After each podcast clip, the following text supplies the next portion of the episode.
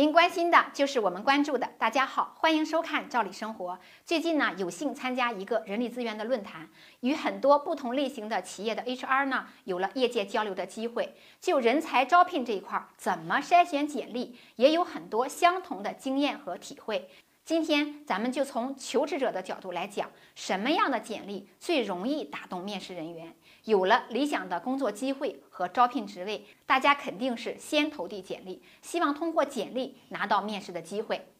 因此呢，这个简历就是你的第一张名片，是成功求职的敲门砖。这里呢有几点大家一定要注意，一个是简历怎么写。这里呢分两部分，一部分呢是没有工作经验的大学毕业生，一部分是有工作经验的打算换工作的人。无论是哪种类型的求职者，建议您最好不要用一份通用的简历来进行海投，因为呢不同类型的单位对于筛选简历时的侧重点是不一样的。有的单位啊看重的是学历背景和专业，而有的单位呢更看重经验和技能，还有的单位非常注重过去工作过的单位对你的评价等等。因此，如果你想找到心仪的工作，一定不能够一份简历投多家，而要根据你应聘的单位类型呢来制定个性化的简历。这个呢当然不是说弄虚作假，而是你要揣摩这个单位招收这个职位最需要应聘者具有哪些特质。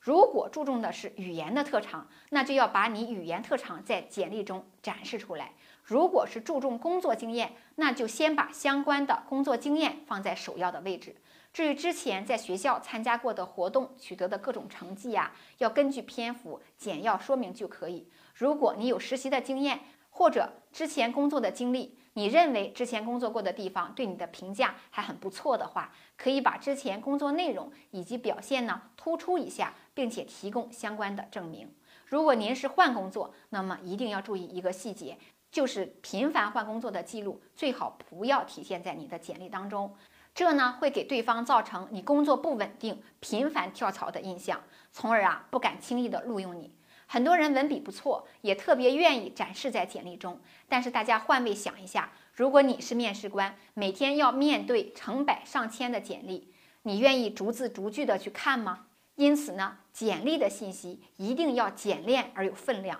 最好不用大量描述性语言，而采用条理分明、一条一条的信息，清晰明快的展示出来就可以了。专业的 HR 看简历，早就练出了跟老师批卷子一样的本领。抓住关键点的技能，因此呢，您只要把他关心的点列出来就可以了。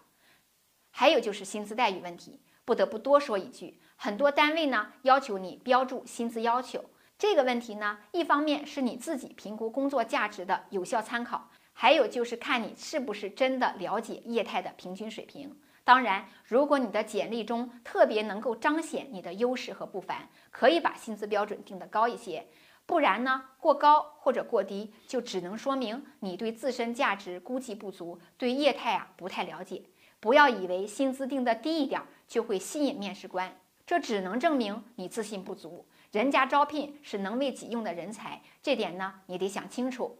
写简历也好，面试也好，在包装自己上需要扬长避短，同时也要认真的分析应聘职位是不是最适合自己的。在这个职位上，你能发挥哪些价值？大家一定不要盲目，更不能打没准备的仗。你对这个职位感兴趣，就一定要多多了解这家公司，尽全力争取到面试和工作的机会。好了，今天的话题咱们先聊到这儿，感谢您的收看，咱们下次见。